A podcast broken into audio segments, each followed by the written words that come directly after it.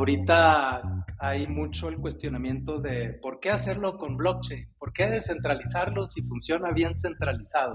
Creo que un motivo por el cual construir sobre layers descentralizados es el poder tener acceso a estos otros protocolos. Entonces, el poderle dar acceso a tus usuarios, a la generación de valor que vas a tener con tus usuarios, a otros protocolos, creo que ese es el use case muy, muy ganador y que va a revolucionar ahorita las, las industrias de juegos, de música, de películas, que es lo que está pasando. Bienvenidos a Rockstars del Dinero, en donde estamos descubriendo que hacer dinero no es magia negra, hacer dinero es una ciencia. Hay una fórmula para crear y hacer crecer el dinero y en este programa la ponemos en práctica para convertirnos juntos en Rockstars del Dinero.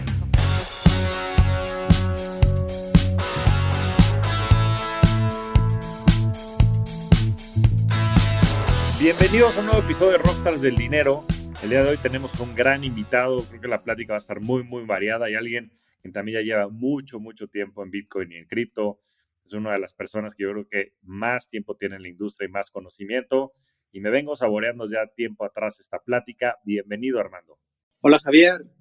Muchas gracias por la invitación. Quiero empezar reconociendo a tu audiencia por tomarse el tiempo de continuar aprendiendo y un saludo especial a toda la gente que escucha el podcast de 2X para arriba y prácticamente escucha ardillas. sí, tienes toda razón.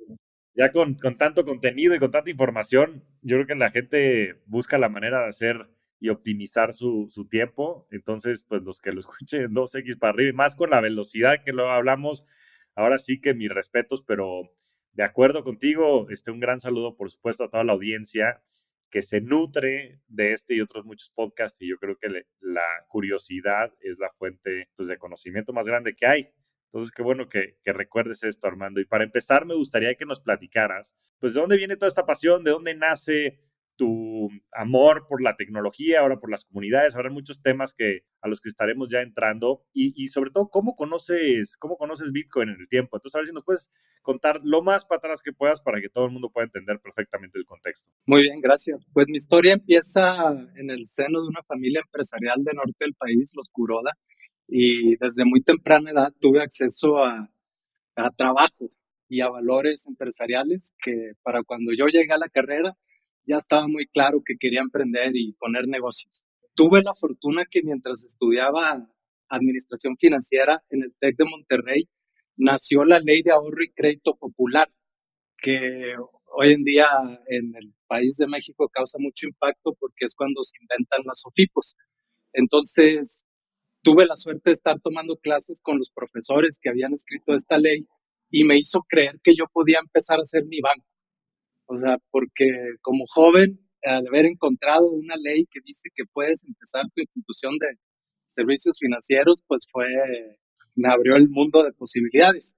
Y, y empecé una carrera en el sector de ahorro y crédito popular eh, que terminó en la fundación de una SOFOM que se dedicaba a dar créditos agropecuarios.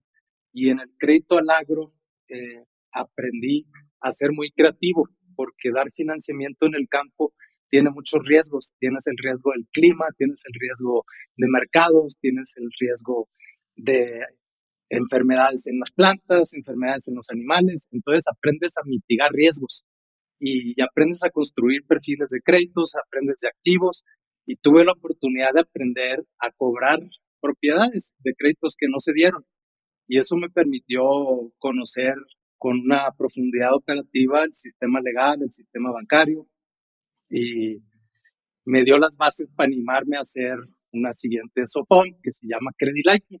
Desde el 2011 nosotros empezamos, creemos que somos pioneros en dar créditos vía redes sociales utilizando la data alternativa o en este caso la, el voto de confianza de la comunidad alrededor de la persona para hacer perfiles de crédito en un país como México, en donde la gran mayoría de la población le cuesta trabajo demostrar su credibilidad o con buros de crédito que no nos dan tanta información.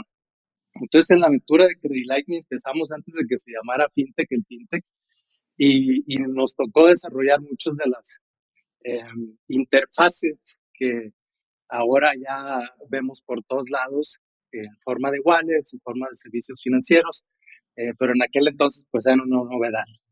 En el 2015-2016 tuve la fortuna que mi socio Jorge Enríquez en Credit que es un gran ingeniero, regresa a la empresa y yo me voy a hacer Cobra.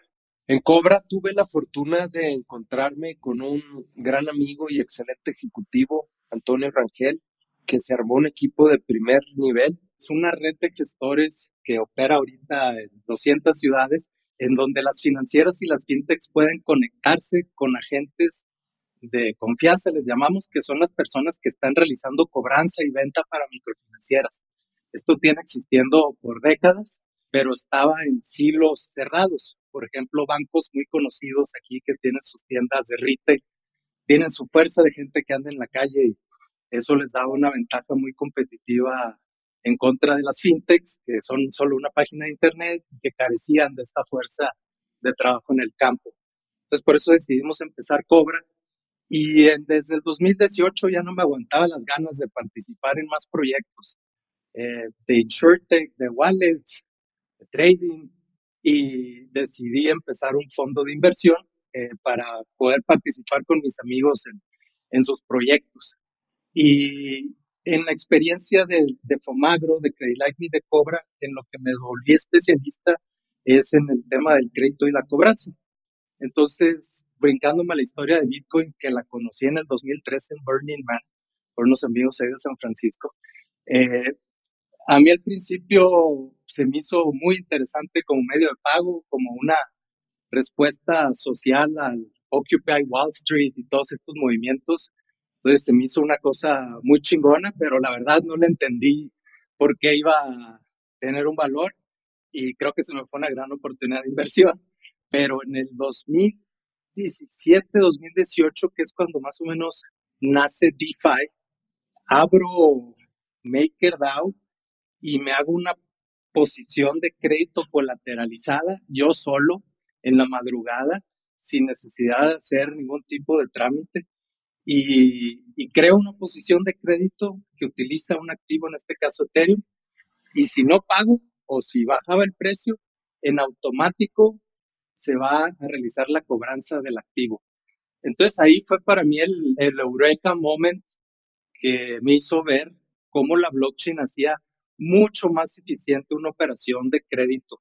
Y ahí fue cuando decidí ya brincarle de lleno como inversionista y como, digamos, activista a la industria del cripto y del fintech, DeFi. Pues mira, qué, qué interesante. Digo, yo conocí ya tu carrera, por ahí estuvimos conviviendo en múltiples este, etapas de nuestras carreras profesionales, desde Credit Like Me, en fin, en la ley FinTech, nos tocó colaborar por ahí en algunos, en algunos foros y demás, pero qué interesante la historia, ¿no? De, de conocer Bitcoin eh, en Burning Man con un grupo pues, de personas que justo se van a este lugar que no he tenido la oportunidad de hacerlo, está en mi, en mi bucket list, este, ya espero hacerlo en, en los próximos años, pero que son vanguardistas, ¿no? Que van justo a pensar cómo construir el futuro y demás, eh, en, un ambiente que ahorita a ver si entramos un poco a detalle, pero porque también como que te, te, lleva hacia atrás, ¿no? Hacia el tema de las comunidades mismas en Burning Man, ¿no? Este,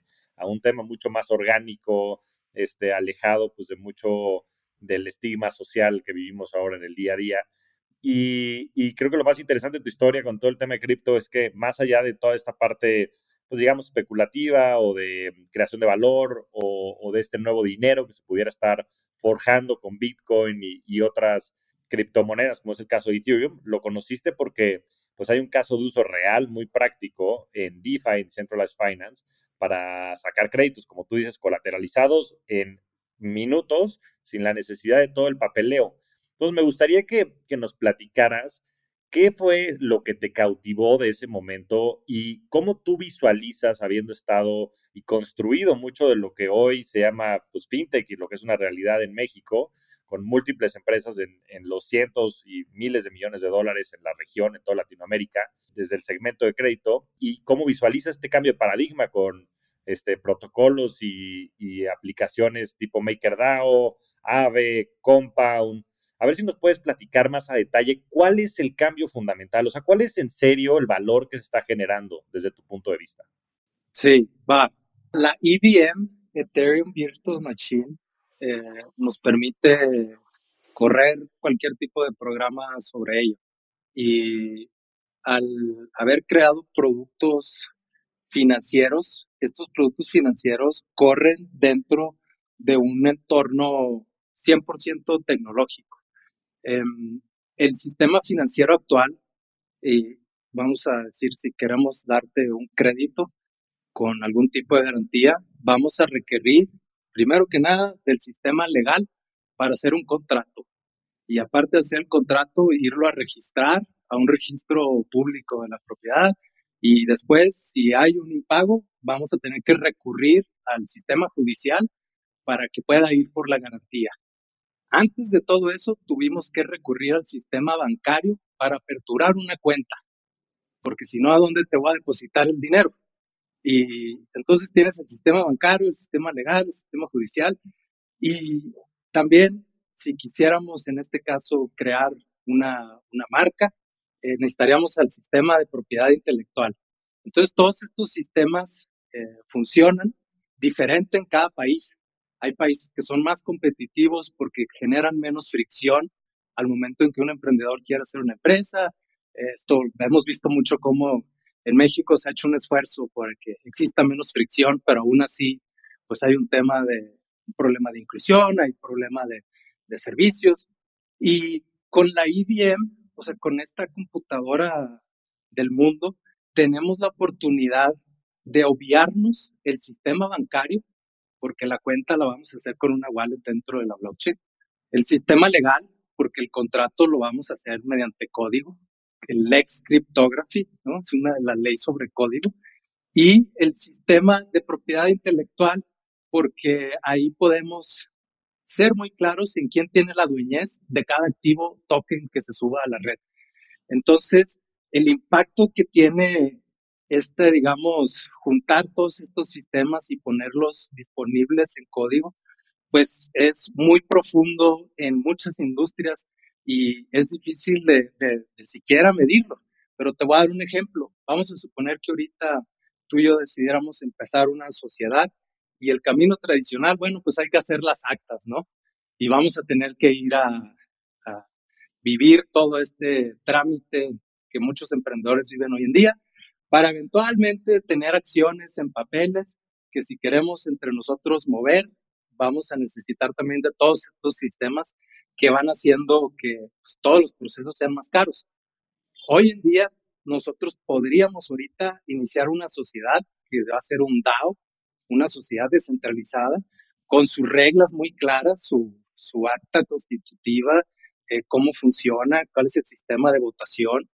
Y el poder tú generar ese tipo de sociedades con cualquier persona del mundo y compartir una cuenta de valor, que en este caso es una tesorería, eh, pues empodera eh, a la sociedad y empodera, creo yo, mucho a, los emprendedores que, estamos haciendo proyectos en donde queremos que nuestros clientes a los que servimos, eh, pues les podamos generar una lealtad entonces, la lealtad la puedes conseguir dando precios muy bajos o dándoles la oportunidad de que sean dueños contigo del upside que juntos están construyendo. Creo que es difícil de, o sea, bueno, más bien es muy fácil explicar el, como el valor, ¿no? Y yo creo que si tuvieras que magnificarlo, pues yo creo que sería como 100 veces mejor este sistema desde el punto de vista de la fricción, ¿no? Que creo que el punto, uno de los puntos fundamentales que, que mencionas, ¿no? Para desdoblar esta, esta plática en partes,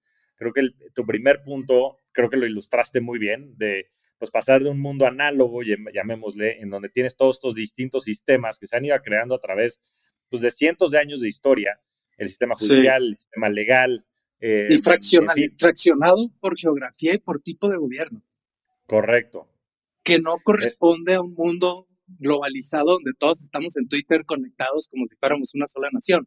Claro, claro, porque tienes toda la razón. O sea, todo esto está restringido a una misma jurisdicción, ¿no? O sea, si tú, por ejemplo, quieres interactuar con el sistema financiero, este, legal, judicial mexicano, pero tienes una relación, por ejemplo, con algún partner o con algún cliente que vive en otra jurisdicción, pues ya te metiste en un problemón, ¿no? Porque este, el, Estado de Derecho, este, los sistemas judiciales son muy distintos de distintas características.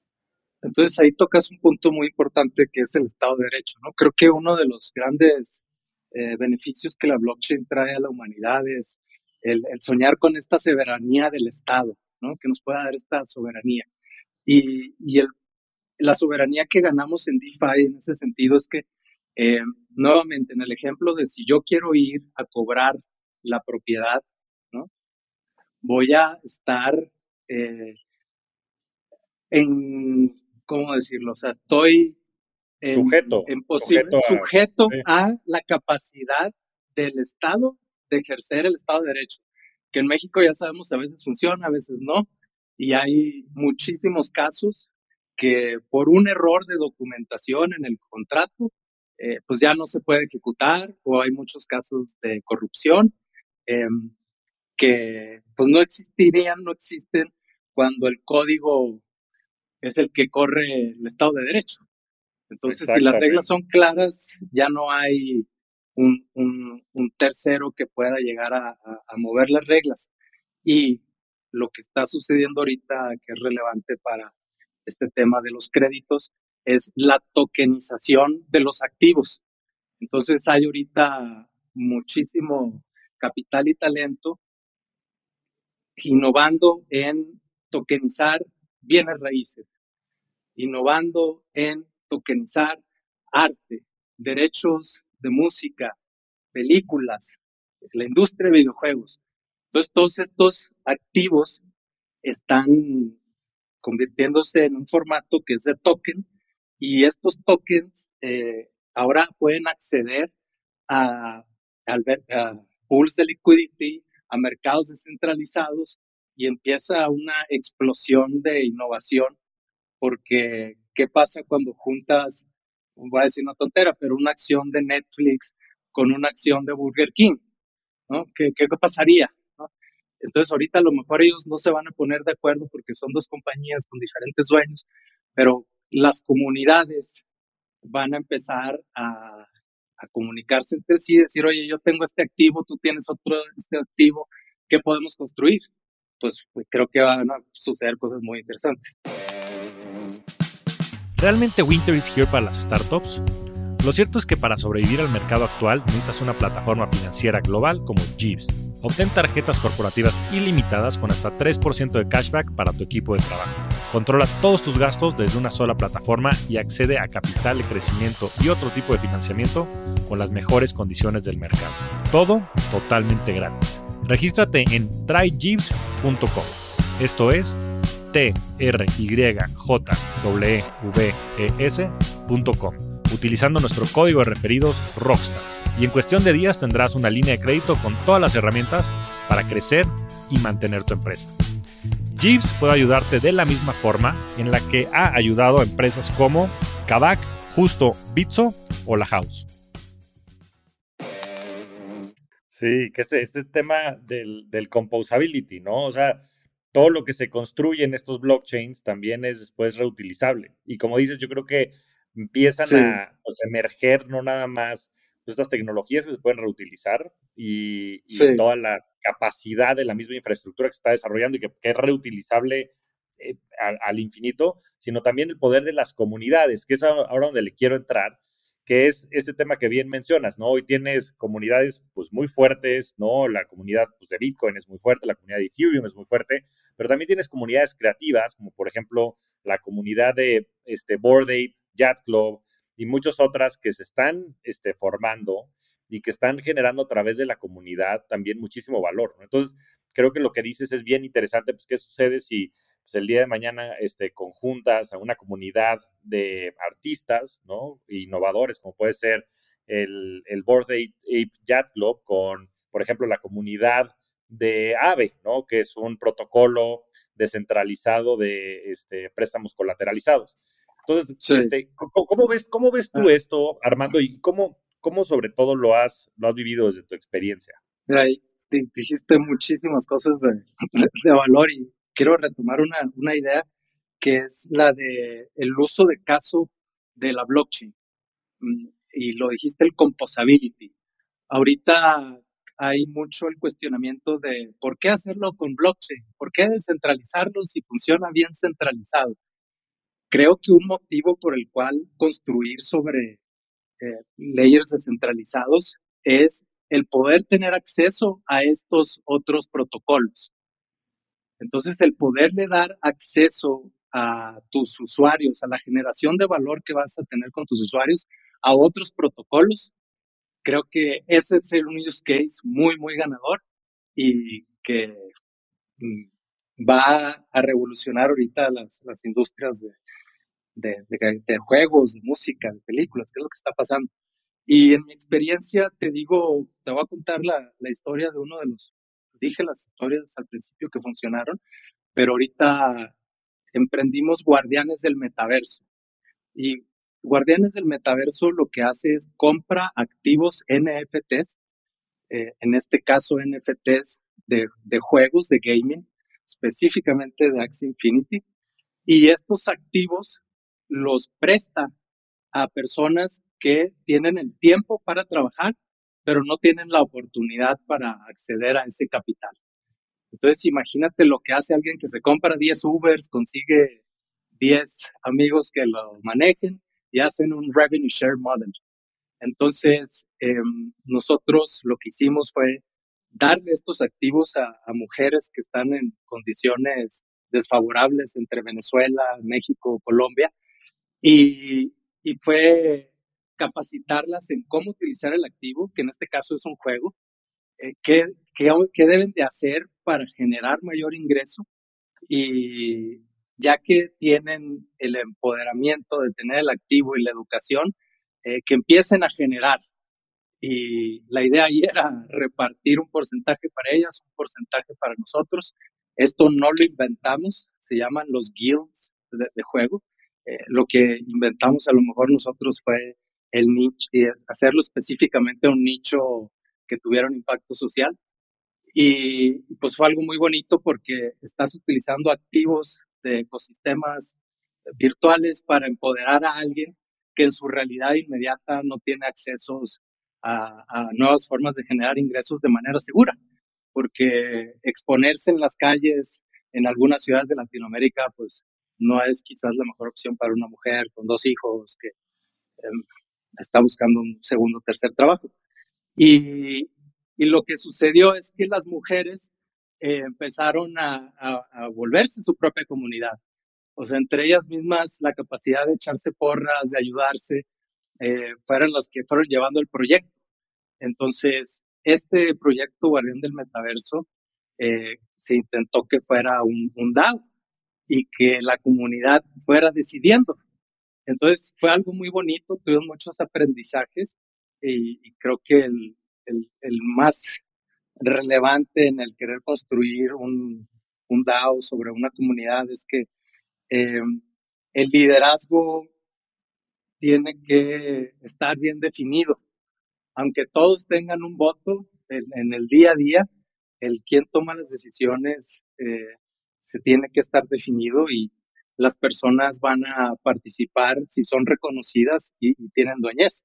Entonces, esa participación, Javier, que, tuvimos en este proyecto, que tuvo un final junto con el mercado verde que enfrentamos, ¿no? La, la moneda bajó aproximadamente 20 veces su valor, la de esta economía, y pues hizo inviable que continuáramos. Pero este mismo ejercicio de, que las personas quieran participar, sentir dueñez y ser reconocidas, se puede aplicar a la propiedad pública también. Entonces, eh, actualmente las comunidades pues carecen de estas herramientas para poder administrar recursos de una manera transparente. Y también las personas que quieren apoyar estas comunidades pues carecen también de, de esas mismas plataformas, ¿no? Entonces, yo creo que esto va a no solo impactar los que queremos hacer negocios de comunidades o los creativos que hacen su arte y lo quieren promocionar, creo que esto va a tener un impacto en la manera en la que nos gobernamos a nosotros mismos. O sea, imagínate que el, gobierno federal sea el DAO de DAOs y de ahí va alimentando DAOs eh, y, los DAOs llegan a ser tan pequeños como las personas que viven alrededor de este parque y donde ellos mismos puedan aportar, donde les caiga el recurso y se pueden hacer una infinidad de cosas. Me tiene muy entusiasmado. Hombre, me, me pone a pensar muchísimo justo en esa dirección, qué bueno que lo mencionas. Mientras platicabas todos estos conceptos, me vinieron a la cabeza dos muy claros. Uno es, como dices, el poder tener una alineación de incentivos con la comunidad, ¿no? Y eso creo que es muy representativo después de pues, nuevos casos de uso o aplicaciones tipo Uber, ¿no? En donde, pues claramente no hay una alineación de, incentivos dentro de los participantes de la red. O sea, al final del día, Uber es una red. Uber es una red de liquidez de rides o de liquidez de este, transporte, ¿no? Y entonces, en función de que haya más este, choferes de Uber y más coches disponibles, la gente lo usa más porque pues, si le, picas para pedir un Uber este, o lo que fuera y llega el Uber en 15 segundos, pues entonces pues empieza a eliminar el coche, ¿no? Porque pues, de hecho el coche, el tenerlo parado ahí es un pasivo muy grande, ¿no? Porque además paga renta por el espacio del coche, estacionamiento, etcétera. La verdad es que ha sido un poco una utopía y yo creo que se irá moviendo hacia allá en función de que estén más alineados los intereses, porque si todo esto fuera, como dices, un DAO y que en vez de que fuera una estructura corporativa en donde los únicos que generan el valor o más bien que capturan el valor de que haya una red más grande son los accionistas, porque esa es la estructura corporativa que tiene el mundo real bajo el eh, paradigma que conocemos del mercado tradicional, pues nada más se benefician las personas que invirtieron en esto y bueno, las personas que trabajan, pero inclusive a los mismos este, choferes, pues no les dan acciones de Uber, ¿no? Lo cual eh, desde ahí empezaría a, mejorar mucho la situación. Pero si creas un DAO, ¿no? Un Decentralized Autonomous Organization, eh, y esto de 20% que captura Uber, en vez de irse a pagar pues, los, los grandes corporativos y demás, se fuera a un pool en el cual todos los token holders pudieran tener acceso, pudieran estar representados ahí, y también les pagaran mismos tokens a la gente de Uber, seguramente había mucha más alineación de activos, las, las comunidades, los choferes, más los mismos usuarios podrían estarse beneficiando también de que la red fuera creciendo y hoy seguramente sería órdenes de magnitud, ¿no? Eso por un lado del tema de innovación y todo el tema, pues, digamos, de corporativos y empresas, startups, creo que va a modificar mucho la manera y la estructura corporativa de las empresas y cómo se están dando de alta. Ahora, del otro lado, y probablemente un mayor problema, es el tema de la administración pública. La verdad es que pues, son sistemas totalmente opacos, pues sabemos la realidad de los países, sobre todo en Latinoamérica, bueno, y en todo el mundo. Hay mucha corrupción, el uso de los recursos no es el más eficiente, este, pues sí, se, roba un montón y hay un montón de cosas detrás de esto que nos tiene a mucha, muchos segmentos de la población muy, muy enojados y después tampoco están nada alineados con los intereses particulares que, como bien dices, pues tiene la gente de la manzana, tiene la gente del municipio, tiene la gente de la ciudad, tiene la gente del estado. Entonces, eh, una de las grandes ventajas, como has mencionado, del blockchain es justo la transparencia, ¿no? Y ahí podría estar viendo exactamente cuántos recursos entraron de todas las personas que pagamos impuestos, cuántos recursos se, se gastaron en X y Y, Z proyectos, inclusive los gastos y costos de la misma administración serían transparentes y podrías tú verificar dentro de estos blockchains todos los movimientos y toda la gestión, porque al final del día, desde nuestro presidente, los este, gobernadores y todo, son administradores del patrimonio, ¿no? De, de, la jurisdicción. Sí, y la, y la idea es cómo nosotros nos administramos a nosotros mismos, ¿no? Ese sería el empoderamiento que, que estas herramientas nos, nos van a brindar. Eh, sobre la primera idea que dices de cómo eh, se afecta el sector privado, privado, pues tal cual así. Ese ejemplo que diste de Uber creo que está muy, muy, muy completo. Aplícalo a cualquier otro negocio. Entonces, cualquier otro negocio que te dé a ti dueñez, es como, esta es mi taquería favorita, porque cada vez que vengo aquí y me como un taco, me está generando un activo. Y si yo recomiendo a otro amigo aquí, me va a generar otro activo, ¿no? Entonces, esta, esta capacidad de, generar activos y, de compartirlos y que puedan existir mercados secundarios eh, que sean muy baratos, eso es genial. Ahorita, oye, Armando, Javier, ¿de qué hablan? Tú ya puedes ser dueño de Amazon si quieres. Pues sí, pero ve todo lo que le cuesta a Amazon salir a bolsa, ve todo lo que le cuesta mantenerse en bolsa, no, no vemos toda la, la, maquinaria que se necesita para operar el sistema financiero actual y, la blockchain es mucho más sencilla, mucho más fácil de vender, mucho más auditable y pues lo, Totalmente. más. Y, al final también es, por ejemplo, pues Uber salió al mercado cuando ya tenía una evaluación de no sé si 40, 50 mil millones de dólares, ¿no? Yo creo que también mucho de esto es reconocer a las personas que participaron desde el principio en la creación del valor, pues imagínate, o sea, el primer chofer, los primeros, o sea, es el, es el famosísimo problema del huevo y la gallina, ¿no? Cuando no hay, este, pues sí, liquidez, cuando no hay coches, pues imagínate pedir un Uber y que tardaran media hora en llegar, ¿no? Y viceversa. Cuando no había clientes, pues también, imagínate ser un chofer de Uber y tener que esperar, pues quién sabe cuánto para que alguien pidiera un Uber. Y esos primeros este, choferes, esos primeros usuarios que generaron todo este valor a través del tiempo, monetizaron cero, porque todo el valor lo estaba generando Travis Kalanick y toda la banda. Este, que, no es malo, que no es malo. No es malo Yo estoy a favor del capitalismo. sí, pero, pero este digamos que es, es, es otra forma de capitalismo, eh, pero parte también de que hay que generar valor. O sea, no se pierde el foco de generar valor. Es, es bien emocionante. Y, y, bueno, eso es el ownership economy, ¿no? Como eh, el darle dueñez a los participantes del protocolo, de la, de la, comunidad, de la empresa, de lo que sea, que, que sean dueños y que tengan todas las posibilidades de comprar, vender y de demostrar que son los dueños. sí, y un último punto, sí, un último punto antes de que pasemos a, a, todo el tema de las comunidades y el ownership economy que quería mencionar es justo eso que estabas entrando.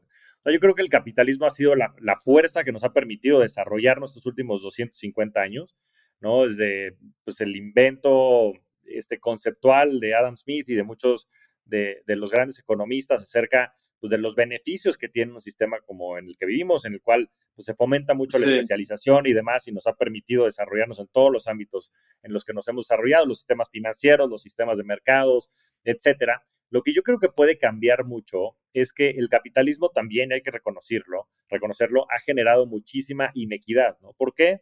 Porque la gente que tiene más recursos, al tener esos recursos, puede después invertirlos y esas inversiones entonces generan más dinero, ¿no?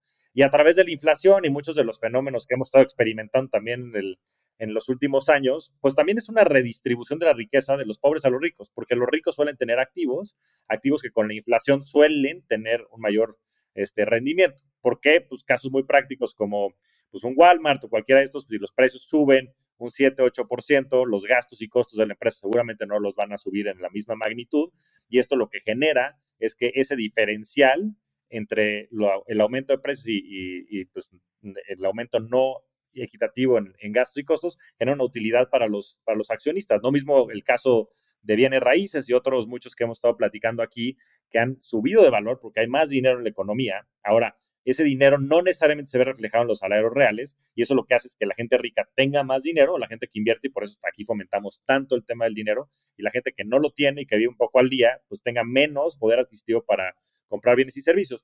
Lo que creo que puede cambiar con el tema de los tokens y del blockchain es que si las personas son las que están generando el valor, ¿no? imagínate que los mismos este, choferes de Uber, ¿no? Para regresar al caso o lo que decías, ¿no? Tú siendo consumidor en una taquería, puedas también monetizar, como dices, a través de estos activos que generan valor en el tiempo desde el principio. Entonces también hay una redistribución de la riqueza, pero ahora de los ricos hacia la gente que no tiene tantos recursos y todos se benefician de esta alza. Y entonces en vez de que haya cada vez más gente más rica y que esta brecha de riqueza eh, aumente, yo creo que eso va a ayudar a que converja y a que en general podamos eh, asignarle más valor a las personas y a los eh, actores que lo generan. Buenísimo, buenísimo. Sí, em, de acuerdo en que en medida que las personas puedan acceder a más activos, más van a poder ser partícipes de los beneficios del capitalismo. Y en medida en la que no tengas activos, pues estás en, en el peor lado de la moneda. Y, por eso celebro mucho el ethos de este podcast, que es eh, que las personas se empoderen financieramente. Y pues no hay muchas otras maneras más que adquiriendo activos o creando tus propios activos. Y eso, es ahorita lo más emocionante que está sucediendo con, con blockchain, con NFTs, la capacidad de hacer tus propios activos. Los artistas, los músicos, los diseñadores gráficos ahorita tienen la oportunidad de tokenizar su arte, de promoverlo en mercados donde clientes puedan ir a adquirirlos y más allá de eso, los activos que, la, que sus clientes están comprando ya pueden ir y utilizarlos como colateral para conseguir liquidez. Hay ahorita ya mucha innovación DeFi en NFTs, donde te hacen el avalúo de tu NFT, a ver qué traes ahí, hacen un avalúo y te dan un crédito utilizando ese activo. Entonces, eh, para ilustrar todavía más la idea que compartiste, es ahorita, si yo voy a un banco, o les llevo con tierra o les llevo con capital. ¿Y qué pasa si no tengo esas dos? Pues ocupo un mecanismo para construir mis propios activos. Y mediante la Web3, la blockchain, como le queramos llamar, los usuarios de los protocolos van a tener la capacidad de ir generando esos activos por uso, por atención, por dar el tiempo, por cualquier tipo de acto que beneficie, pero también les está dando ahorita las herramientas para que hagan sus propios tokens, para que minten, mint el valor que ellos puedan generar. Y un ejemplo, un artista ahorita, un músico, hace una canción, un álbum, se la va a vender a una eh, a un label, a una disquera, y le van a pagar por eso una cantidad. Vamos a suponer que 5 millones de pesos por tu álbum y un porcentaje de lo que vendas después. Ellos solo participan en el mercado secundario. Solo cuando yo vendo mi obra al primer cliente me tocó dinero. Y de ahí en adelante la obra se puede vender y revender y revender y puede ser que yo ya no participe. Entonces el poder ser activos en el cual tú puedas programarle que cada venta consecuente de ese activo tú tengas una participación es algo que empodera muchísimo a los artistas, porque nuevamente si eres un pintor con algún tipo de reconocimiento y puedes vender una obra en un millón de pesos, en, el, en la forma digital tokenizada, vas a tener el ingreso por el mercado primario, que fue el millón de pesos, y en las ventas subsecuentes que tu cliente le vendió a su cliente y este se lo vendió a una galería y así se fue. Independientemente del monto de la transacción, tú vas a recibir el 10% a perpetuidad. Entonces, eh, los Basquiats, los Picassos hubieran ganado todavía mucho más eh, en, el, en, en el futuro. tiempo. Y sabes, imagínate programar que ese 10% se vaya a una fundación social. Y, pero esto es de por vida, imagínate los derechos de Star Wars alimentando una cuenta de la Cruz Roja de aquí a perpetuidad, ¿no? Entonces, creo que vamos a ver cosas bien, bien interesantes.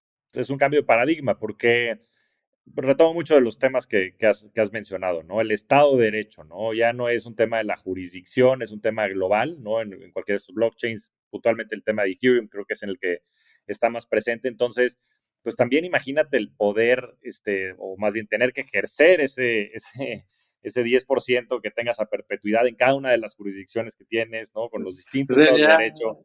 Sería una locura, ¿no? Saldría más caro.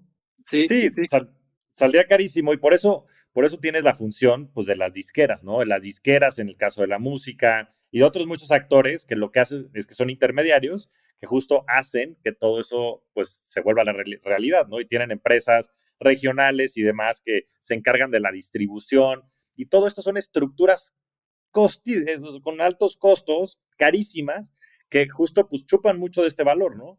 Y a través de hacer esto, pues toda la desintermediación que existe, en el sentido pues de no necesitar tener eh, agentes para ejercer el Estado de Derecho y todo lo que mencionaste al principio, sino que lo puedas hacer porque al final del día code is law, el código es ley, está escrito en los mismos programas, es tecnología, es infraestructura, puede hacer que tú, artista, en vez de tener que ir pues, a cualquiera de estas disqueras o a Spotify o a Netflix haciendo una película y que ellos te ayuden a distribuirla, que tú la distribuyes directo a los clientes, que no existan estos intermediarios, entonces que el valor, pues tanto del lado del cliente que lo está comprando sea más barato y, del lado del artista sea mucho más interesante.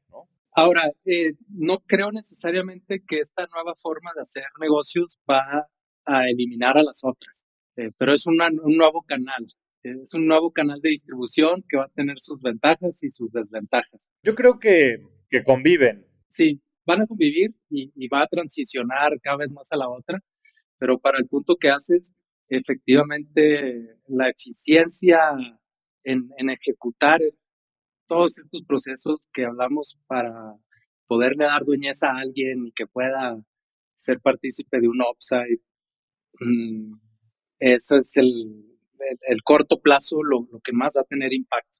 Entonces, el, en la industria del videojuego, ahorita la evolución que hubo de modelo eh, de pagar por el videojuego, después el premium, donde juega el juego gratis y compra los tokens, compra, perdón, los skins o lo que sea, ahora es tú eres dueño de todos los activos de este juego y los activos son pues desde el personaje que tú utilizas hasta la espada, hasta el carro en el que te mueves y, y el poder hacer a millones de personas dueños de una economía virtual, eso es lo que va a darle eh, luz a todas las otras industrias de qué se puede lograr. Va a ser así como, ah, ok, o sea, así es como se ve el, el, el producto terminado de haber aplicado estas eficiencias que, que traen la blockchain. Y, sí. y, dicho eso, los que más tienen por ganar, Javier, si le entienden a esto, son los, los incumbents actuales. O sea, si, si los bancos verdaderamente le agarran la onda blockchain, a Bitcoin, si le entraran bien, bien, son los que más tendrían para ganar. Son los que más se pueden beneficiar del upside en sus, en sus estructuras de costos y en la innovación de nuevos productos que pueden hacer. Sí, correcto. Y ahorita le entramos un poco al tema de la descentralización, centralización, pues el tema de blockchain y también pues, las empresas privadas, ¿no? El Web 2, etcétera, bancos. Yo lo que creo es que después es bien difícil por lo este, que después sucede mucho en el Innovators Dilemma, ¿no? Y esa es la razón por la cual empresas como Kodak y otras tronaron, aun cuando ellos inventaron el, las fotografías digitales, porque tienen tanto que perder a la luz de sus ojos y el mismo, la misma estructura de las empresas ataca a estos innovadores, pues los anticuerpos y demás salen y, y destruyen estas cosas que, que, va a ser bien difícil, yo creo que muchos de estos hagan la transición, pero como bien dices tú, yo creo que no es ni uno ni otro, ¿no? La historia de la humanidad ha sido una historia de la evolución entre la centralización y la descentralización, y yo creo que la centralización y la descentralización se pueden reforzar una a la otra. Hay casos de uso en donde la descentralización es más poderosa y hay casos de uso en donde la centralización es más poderosa. ¿no? Ejemplos prácticos puede ser, por ejemplo, yo creo que para temas de dinero, la descentralización es, es bien importante, ¿no? Porque pues, al final del día, si alguien tiene poder y puede ejercer ese poder sobre una base de datos centralizada, pues es un riesgo, ¿no? Y ahí tienes los casos específicos últimamente en el tema cripto sobre Three Arrows Capital y una serie de cosas en donde pues, esa centralización no hace mucho sentido, o tienes los casos de, no sé, de Venezuela y de Argentina, en donde pues también han ejercido cierto poder sobre el dinero y eso ha destruido muchísimo el, poder adquisitivo y la riqueza de la gente a su alrededor. Ahora, del otro lado, pues hay este, tal vez aplicaciones que, en, en el cual pues el, el, tema de la transaccionalidad y la data no sea tan crítica, ¿no? El, tú mencionas el tema de gaming. Si el tema de gaming lo tienes en, en, algunos eh, servidores que puedan ser más centralizados, pues también creo que puedes tener ese trade-off, ¿no? Al final día existe un trade-off entre, pues como la seguridad y, el, y la robustez, la descentralización de la red en función del, de los beneficios que pueda tener, versus el otro lado de la moneda, ¿no? Y ahora has tenido pues muchos blockchains, ¿no? Ahora tienes otros blockchains como Solana y demás que son más centralizados, pero que tienen mucho mayor throughput. Y yo creo que al final del día todo esto se va a alimentar entre sí, se van a generar estas grandes redes. Y regresando nada más por último al punto de la centralización, descentralización, este, con respecto al Clear Economy y a todas estas grandes empresas que han cre cre crecido como Facebook, este, Netflix, este, Google, etcétera yo lo que creo es que lo que va a cambiar más radicalmente es la asignación o más bien la, monetización del valor, ¿no? Porque como bien mencionábamos, ¿no? También el caso de Uber, ¿no? Pues no hay una distribución del valor equitativa en función del valor que se está creando.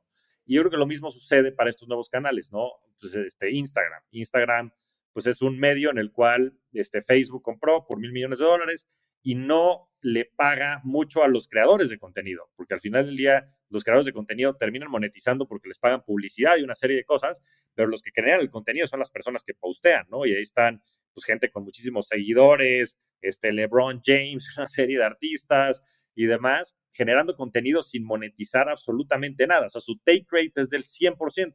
Inclusive en YouTube y otros canales que son contenido puro, el take rate es del 50%. Y creo que lo que va a balancear mucho la balanza hacia el lado de los creadores es justo el poder que pueden imponer este tipo de plataformas.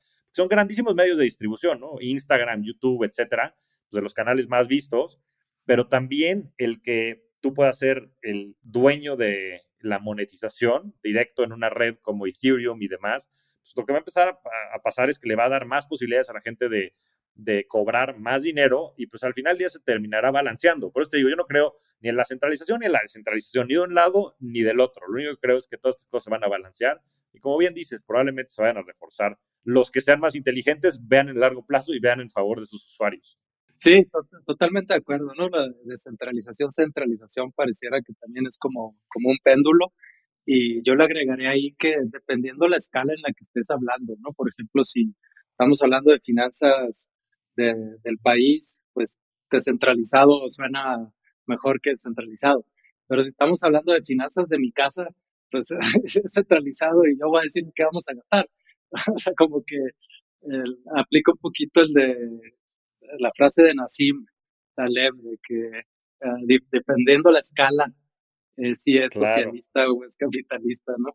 Em, entonces, creo que eso ya aplicado a los emprendedores, los que están haciendo productos y servicios, pues qué layer quieres descentralizar y qué layer quieres tener centralizado.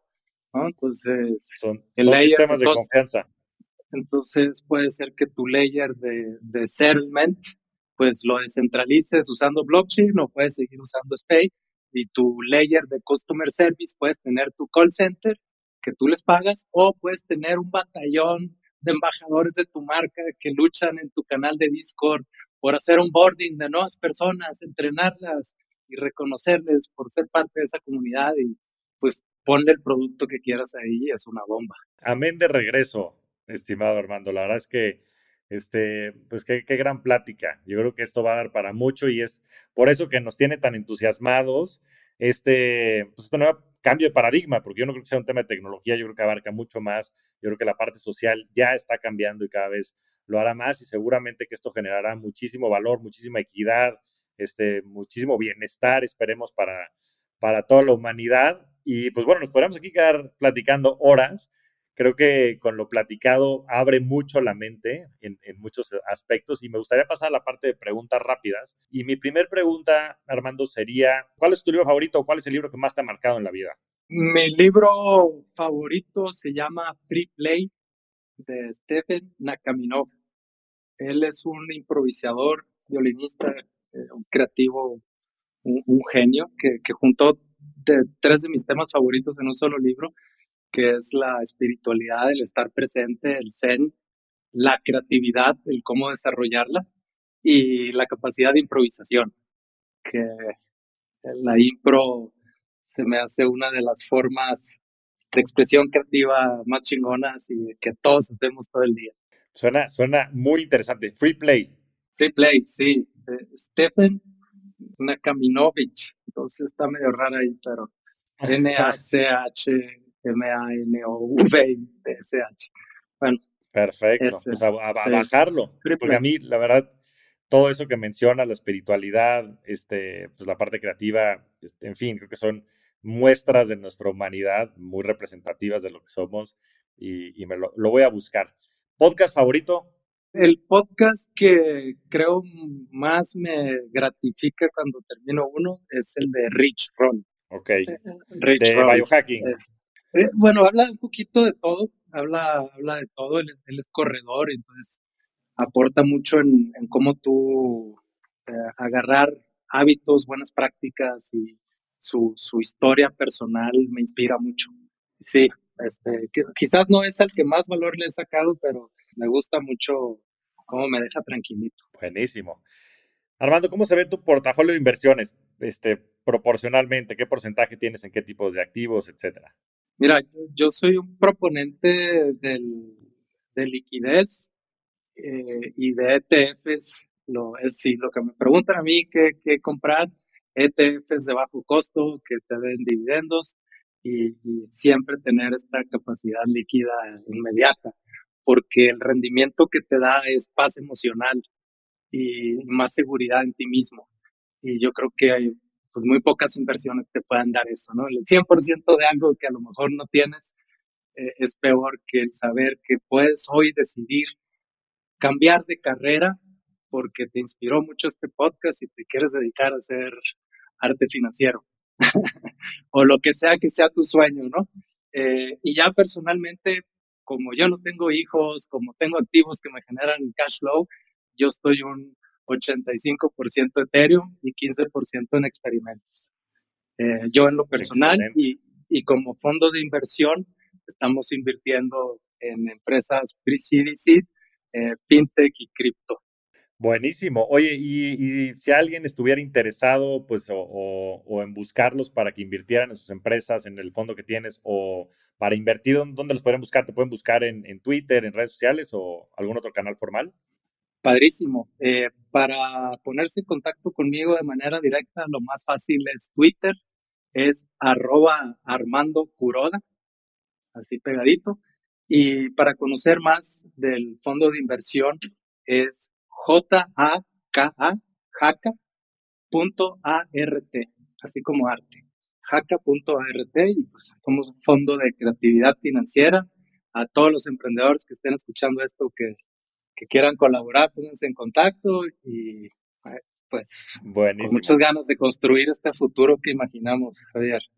Sí, oye, me, me encantó tu, tu respuesta por ambos lados, ¿no? Por el lado de la, de la paz mental y emocional, creo que eso es fundamental, más en momentos de alta volatilidad. Creo que a veces no se prioriza como se debería priorizar también el tener un fondo de emergencias que te permita pues vivir, ¿no? Este, en paz, poder dormir, estar tranquilo, eh, poderte cambiar de chamba, como bien mencionas. Entonces creo que muchas veces también es una gran inversión, bueno, no, probablemente sea la mejor inversión en la que puedas hacer el tener paz mental, primero, y después también me gustó mucho porque conociéndote personalmente y sabiendo la convicción que tienes acerca de este futuro que se va a, este, a crear, como bien dice Nassim Taleb también, este, no me digas lo que piensas, enséñame tu portafolio y creo que tú pones, you're putting your money where your mouth is.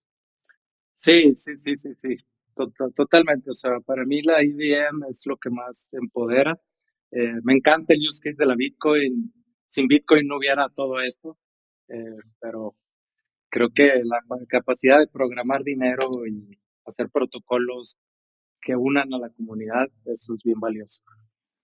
De acuerdo. Y por último, eh, y es la última pregunta que le hago a todos mis invitados, me interesa mucho conocer tu respuesta, es ¿Cuál ha sido tu mejor inversión? Y esto lo digo en el aspecto más amplio de la palabra.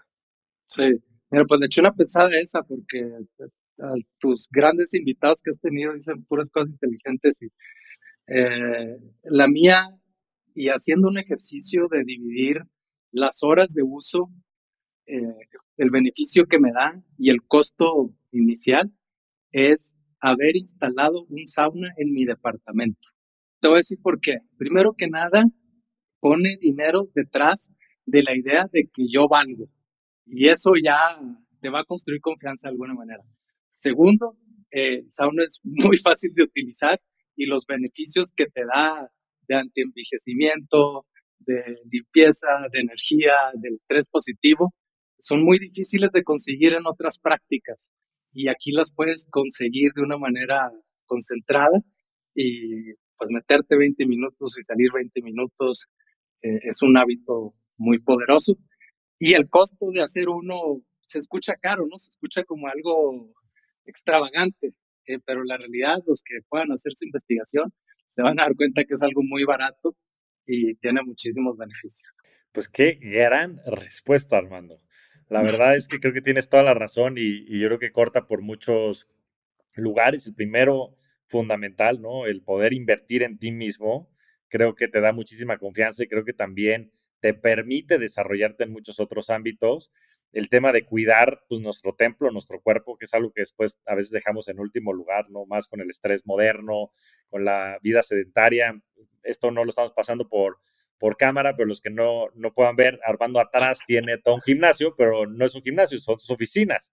Pero él tiene un gimnasio en sus oficinas y, o unas oficinas en su gimnasio, como lo quieran ver, porque pues sí, él está activo, caminando, está haciendo ejercicio mientras está trabajando y teniendo reuniones. Y creo que es un concepto que de repente dejamos atrás, ¿no? Y después es este concepto también de lo relativo entre el costo y el tiempo, ¿no? Y la verdad es que la inversión, a veces la mejor inversión es hacer este compounding, como tú decías, de poder invertir en este tipo de actividades. Y ahí te va, Javier, el activo que no vamos a poder conseguir de ninguna manera, que no puedes comprar, es tiempo. Entonces, la, la frase de, de Naval de estás gastando tiempo para ahorrar dinero cuando deberías estar invirtiendo tiempo para ganar. Invertir dinero para ganar tiempo. para ganar tiempo. Ganar tiempo es súper poderosa y lo que tú puedes hacer hoy para ganar más tiempo, pues es, es, salud, porque pues no solo son las horas, sino horas de buena calidad y salud es algo que está en nuestro control, ¿no? O sea, ese sí, eh, digo, eh, en persona en condiciones normales eh, tienes la capacidad de decidir qué comer, qué hábitos incorporar y al final, pues no importa qué tanto suba o baje tu portafolio, si tu cuerpo no te permite salir de la cama, te pierdes la experiencia que es la vida. Vale cero, tu portafolio vale cero si tú ya no estás aquí. De verdad, porque pues este, se acabó tu tiempo, ¿no? Y bueno, podrá ser para tus siguientes generaciones o para fundaciones y demás, pero Qué gran manera de cerrar el podcast, Armando. Eres un verdadero rockstar del dinero y de la vida. Te agradezco mucho el espacio y esta ha sido una gran, gran conversación. Buenísimo. Javier, muchas gracias. Saludos a todos. Y aprovechar, mandar saludo a todos los emprendedores que me han tenido la confianza y que me han permitido invertir en sus proyectos y acompañarles a construir sus sueños. Muchas gracias a todos. Nos vemos semana a semana en este espacio para convertirnos juntos en rockstars del dinero. Yo soy Javier Martínez Morodo. Búscame en redes sociales como arroba Javier Morodo. Y suscríbete a Rockstars del Dinero en Spotify, Apple Podcast, donde sea que escuches tus programas. Agradecimientos especiales a todo el equipo de producción. Rockstars del Dinero es una producción de Sonoro.